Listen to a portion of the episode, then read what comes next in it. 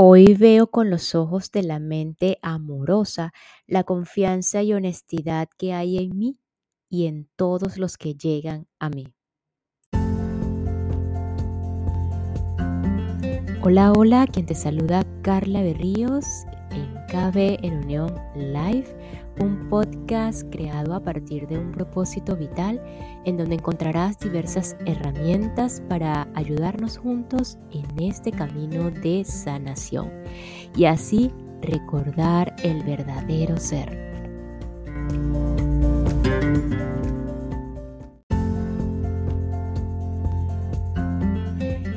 Y es así como en la mente amorosa no puede existir otra cosa más que confianza, honestidad, fe y redundante el amor para ayudarnos a sentir a sentirnos más seguros en cada proceso de la vida. No necesitamos nada más para ir en ese camino de la liberación. Así que, ¿cómo ayudarnos eh, con la infinita fuente de las herramientas para tal fin, en este momento eh, contamos con el dejar ir de David Hodgkin, continuando en el capítulo de la relación de la, de la mente en el cuerpo, cómo influye la mente en el cuerpo y vamos a disponernos em, aquí a observar más de cerca esas creencias que nos predisponen a la enfermedad, a las enfermedades. Y pues finalmente cómo es comparada esta técnica de dejar ir con otras técnicas. Así que sin más, proseguimos aquí.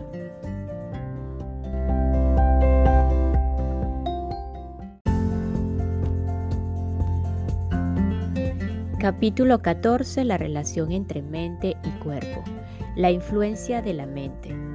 La máxima fundamental que se debe comprender es que el cuerpo obedece a la mente.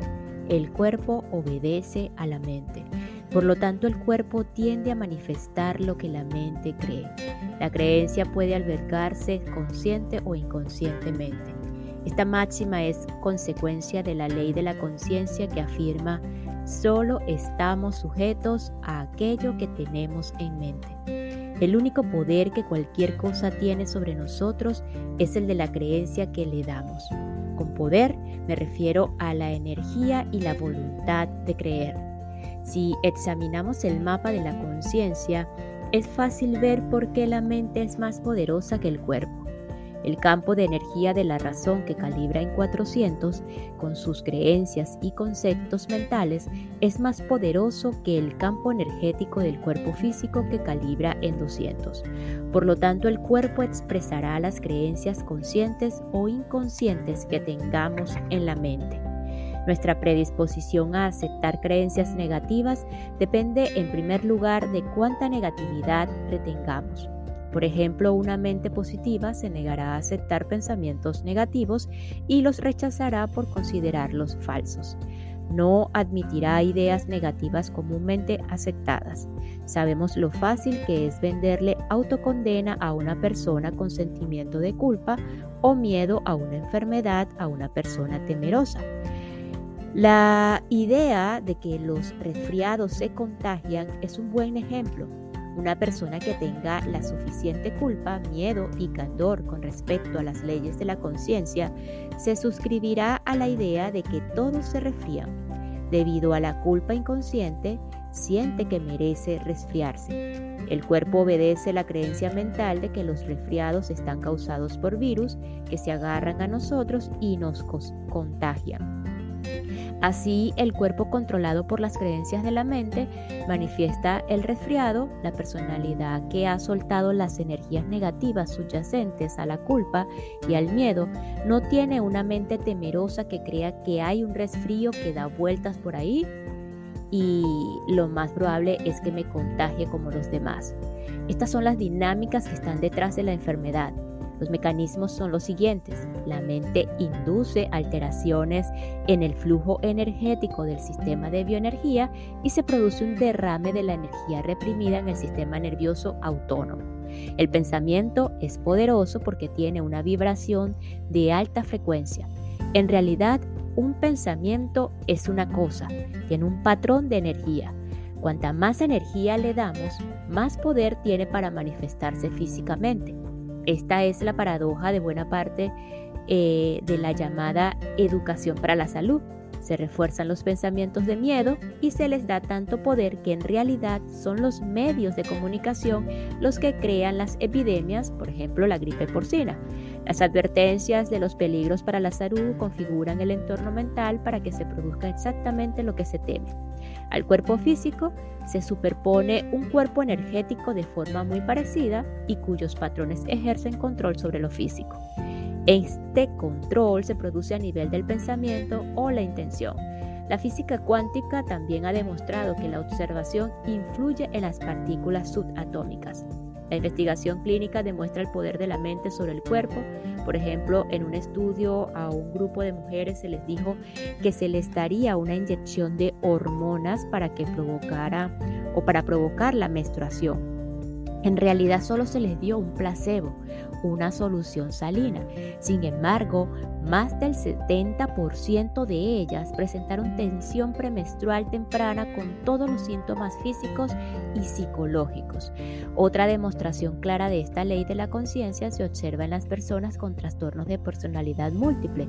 Aunque antes se consideraba rara, se ha demostrado que esta patología es relativamente común y en consecuencia se le ha estudiado más. Se ha demostrado que las diferentes personalidades tienen distintos acompañantes físicos.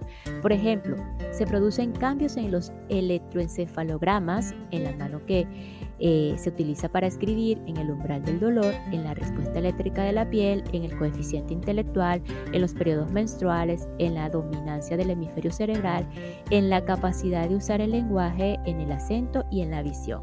Así cuando está presente la personalidad que cree en las alergias, la persona es alérgica, pero cuando está presente otra personalidad, las alergias desaparecen. Una personalidad puede necesitar gafas y otra no. Hay diferencias notables en la presión intraocular y en otras mediciones fisiológicas entre las diferentes personalidades. Estos fenómenos físicos también cambian en personas normales bajo la influencia de la hipnosis. Las alergias pueden aparecer o desaparecer por simple sugestión. Las personas que reciben la sugestión de ser alérgicas a las rosas bajo hipnosis empezarán a estornudar a salir del estado hipnótico si detectan un jarrón con rosas en la mesa del médico aunque éstas sean artificiales. El premio Nobel Sir John Eccles dijo que después de toda una vida de estudio, tenía claro que el cerebro no es el origen de la mente, como han asegurado la ciencia y la medicina, sino al revés. La mente controla al cerebro. Como en una estación receptora, tal como una radio, los pensamientos son similares a las ondas y el cerebro parece un receptor. Como un aparato receptor o un panel de control, el cerebro recibe formas de pensamiento que la traducen a un funcionamiento neuronal y las almacena en la memoria. Por ejemplo, hasta hace poco se creía que los movimientos voluntarios de los músculos se originaban en la corteza motora del cerebro, pero ahora, como dice Eccles, la intención de moverse se registra en el área motora suplementaria del cerebro al lado de la corteza motora. Por tanto, el cerebro es activado por la intención mental y no al contrario. Esto se ve en los numerosos estudios de imágenes cerebrales realizados por personas en, estados de meditación. Por ejemplo, la investigación del Dr. Richard Davidson durante una pasada o la pasada década en la Universidad de Wisconsin en Madison demostró que practicar la meditación de la compasión estimula una mayor actividad en la corteza prefrontal izquierda la sede de emociones positivas tales como la felicidad y la producción de una sincronía de ondas gamas de, la de gran magnitud o de gran amplitud, que es el signo de conciencia expandida, alerta y visión. Lo que mantenemos en mente tiene el poder de alterar la actividad cerebral y la neuroanatomía. Estamos sujetos a todo tipo de efectos producidos sobre nuestros sistemas corporales por las creencias conscientes e inconscientes que la mente mantiene. Esto incluye las creencias en los supuestos efectos de distintos alimentos, los alérgenos, los trastornos menopáusicos y menstruales, las infecciones y todas las demás enfermedades asociadas a los sistemas específicos de creencias, junto con la propensión subyacente al estrés debido a la presencia de sentimientos negativos suprimidos. Norma Cousins, redactor jefe de Saturday Review durante tres décadas, demostró este principio cuando se curó de una enfermedad física grave por medio de la risa. Escribió Anatomía de una enfermedad, libro en el que describe su recuperación de una artritis paralizante por medio de grandes dosis de vitamina C y risa abdominal inducida por películas de los hermanos Marx. Descubrió que la risa tenía un efecto anestésico que podía aliviar su dolor durante dos horas. La risa es un método para dejar ir. A través de la risa, Cousins simplemente soltaba la presión emocional subyacente y cancelaba los pensamientos negativos. Esto dio lugar a cambios muy positivos y beneficiosos en su cuerpo y facilitó su recuperación total.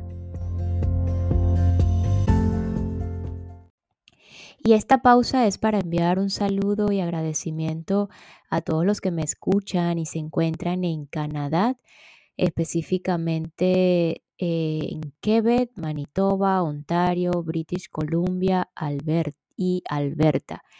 Thank you so much, Canada. Um, merci beaucoup.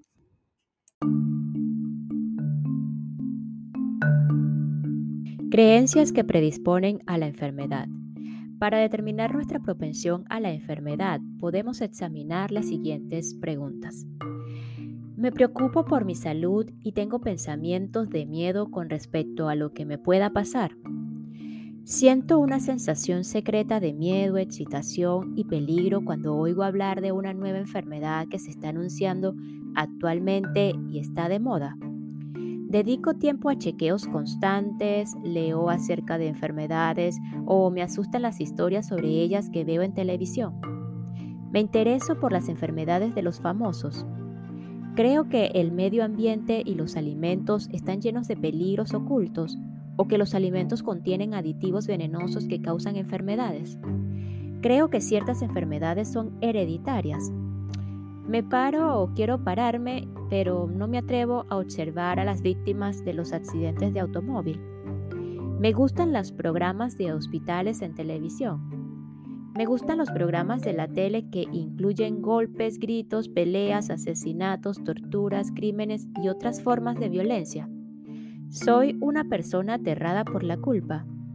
Estoy lleno de ira. Condeno la conducta de otras personas tiendo a ser sentencioso. Albergo resentimientos y rencores. Me siento atrapado y sin esperanzas. Me digo a mí misma, a mí misma, probablemente voy a contagiarme de todo lo que está dando vueltas por ahí. Estoy preocupado o preocupada por las adquisiciones y los símbolos de estatus en lugar de por la calidad de las relaciones. Tengo un montón de seguros y aún así me preocupa que no sean suficientes. En resumen, para cambiar los cuerpos, hemos de cambiar lo que pensamos y sentimos. Debemos dejar de lado los pensamientos y sistemas de creencias negativos y quitarnos el estrés de las emociones negativas que le dan energía. Debemos cancelar la programación negativa del mundo y de nuestros propios sistemas de creencias podemos ver los efectos nocivos de la programación negativa y del miedo en las personas que temen a los alimentos, los productos químicos y las sustancias del medio ambiente. Cada día se anuncia que un nuevo producto químico o sustancia tiene efectos nocivos. Cuanto más miedo tenemos, más rápidamente nos programamos y luego el cuerpo responde en consecuencia. El miedo a la sustancia, los alimentos, el aire, las energías y los estímulos de todo tipo, ha llegado al punto de convertirse en una paranoia. Algunas personas se vuelven tan fóbicas con respecto al medio ambiente y lo que contiene que su mundo es o se hace cada vez más pequeño. Cada día son más miedosas, sucumben hasta el punto de huir del mundo y vivir en burbujas artificiales, víctimas de sus propias mentes. Esto le puede suceder a una persona razonable. Fue el caso de un médico que comenzó con el polen, la ambrosía, la caspa de cabello, el pelo de perro, de perro, los gatos, el polvo, las plumas, la lana, el chocolate, el queso y los frutos secos. Creía que todos ellos le daban alergia. Más tarde añadió el azúcar, la hiperglucemia, además de los aditivos alimentarios, cáncer, los huevos y los productos lácteos, por el colesterol y las vísceras, por el gota. Y a continuación, en la lista de lo dañino venían los colorantes alimentarios, las sacarinas, la cafeína, el aluminio, las telas sintéticas, el ruido, las luces fluorescentes, los insecticidas, los desodorantes, los alimentos cocinados de altas temperaturas, los minerales y el cloro del agua, la nicotina, el humo del tabaco, los gases del escape de los automóviles, los iones positivos, las vibraciones eléctricas de baja frecuencia, los alimentos ácidos, las pesticidas y los alimentos con semillas. El mundo se le hizo tan pequeño que no había nada seguro que comer. No podía utilizar nada. No había aire para respirar. El cuerpo sufrió todas las alergias, reacciones y enfermedades para demostrarlo. Salir a cenar se convirtió en un gozo del pasado, ya que no había nada en el menú que pudiera comer, excepto la lechuga, cuidadosamente lavada, por supuesto, y era imprescindible usar guantes blancos para coger los utensilios del restaurante. Luego, con el aprendizaje de una verdad esencial, el patrón quedó completamente descifrado. Aquello que se tiene en mente tiende a manifestarse, incluso las creencias inconscientes. El responsable no era el mundo, sino la mente. Toda la programación negativa y el condicionamiento temeroso estaban en la mente y el cuerpo la obedecía. Esta ley revirtió la espiral paranoica. A medida que observaba y entregaba cada creencia interna, desaparecieron todas las reacciones corporales negativas, las enfermedades y los síntomas. En otras palabras, no era la, hiedra venenosa la que causaba la reacción alérgica, sino la creencia mental de que la hiedra venenosa era un alérgeno. A medida que su mente soltaba su programación, las reacciones corporales desaparecerían. Al realizar la prueba kinesiológica, se produjo una inversión completa de los patrones de reacción. Lo que anteriormente había producido una respuesta muscular débil ya no tenía ningún efecto. Su nivel de propensión general al estrés obviamente se hizo mucho más bajo hasta el punto de que el cuerpo ya no reaccionaba en absoluto a lo que había considerado estímulos negativos, por ejemplo, las luces fluorescentes y los edulcorantes artificiales.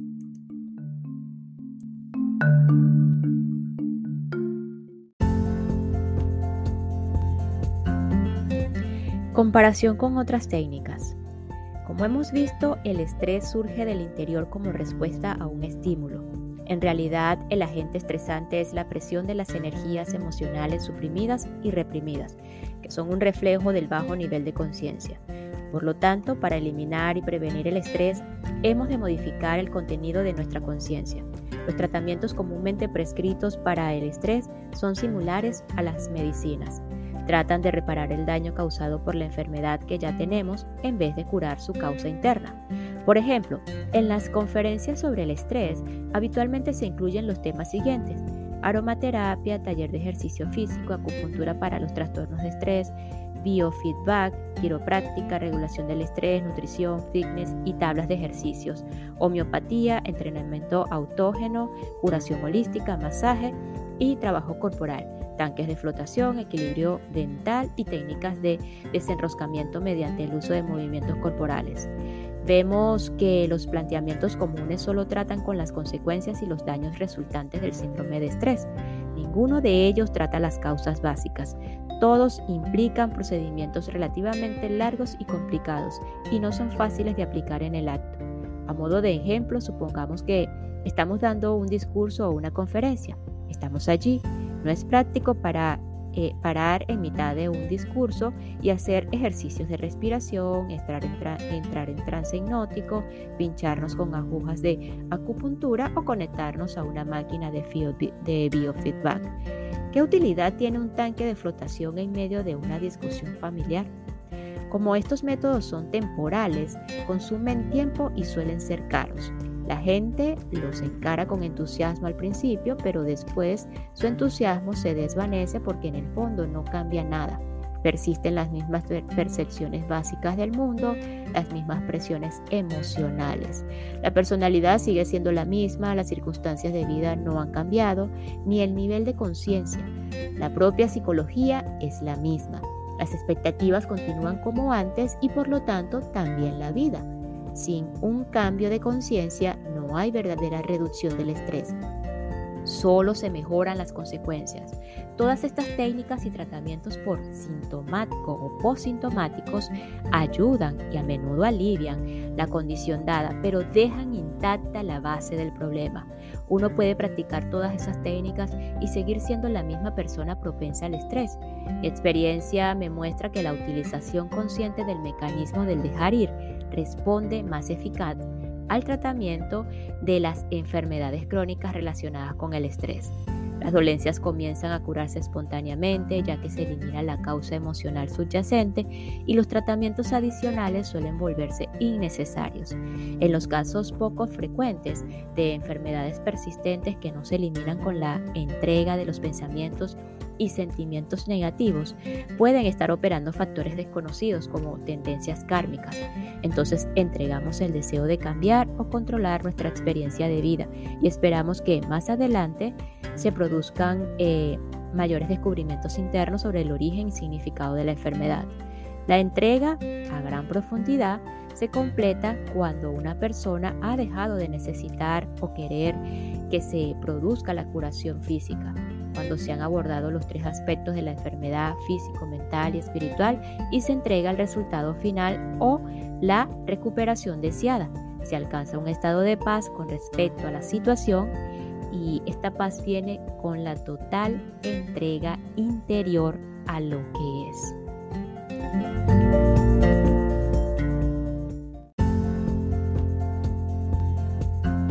Y nos despedimos de este episodio con la siguiente frase. Solo estamos sujetos a aquello que tenemos en mente. Nos escuchamos en el próximo episodio para continuar con el mecanismo de dejar ir, un camino de liberación por David Hutkin y así continuar con todo esto de cuáles son los beneficios de dejar ir. Gracias, gracias, gracias.